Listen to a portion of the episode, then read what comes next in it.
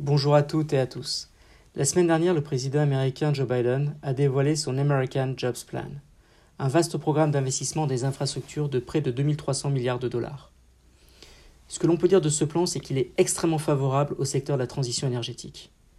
En effet, parmi les principaux domaines d'intervention, on retrouve un grand nombre d'activités essentielles pour atteindre un monde sans émissions de carbone. parmi les secteurs visés, on retrouve par exemple le secteur des énergies renouvelables, pour ce secteur, c'est un programme de 100 milliards de dollars qui est prévu pour moderniser la production d'électricité et fournir de l'électricité propre, avec pour objectif une électricité sans carbone de 100% d'ici 2035.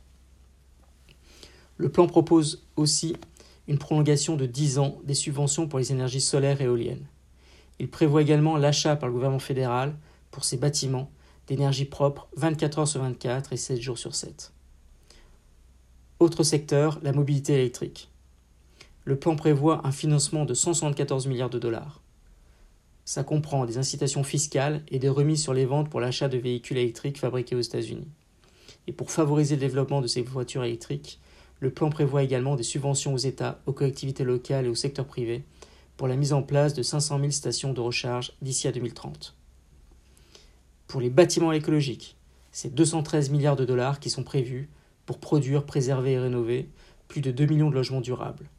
Le plan prévoit également des investissements pour construire, moderniser des écoles publiques, des garderies, des hôpitaux et bâtiments fédéraux, en mettant l'accent sur l'efficacité énergétique.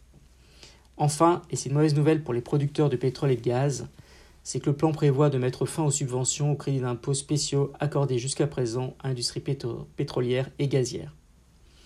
Au final, ce que l'on peut dire, c'est que le plan est une très bonne nouvelle pour la planète et pour le secteur de la transition énergétique.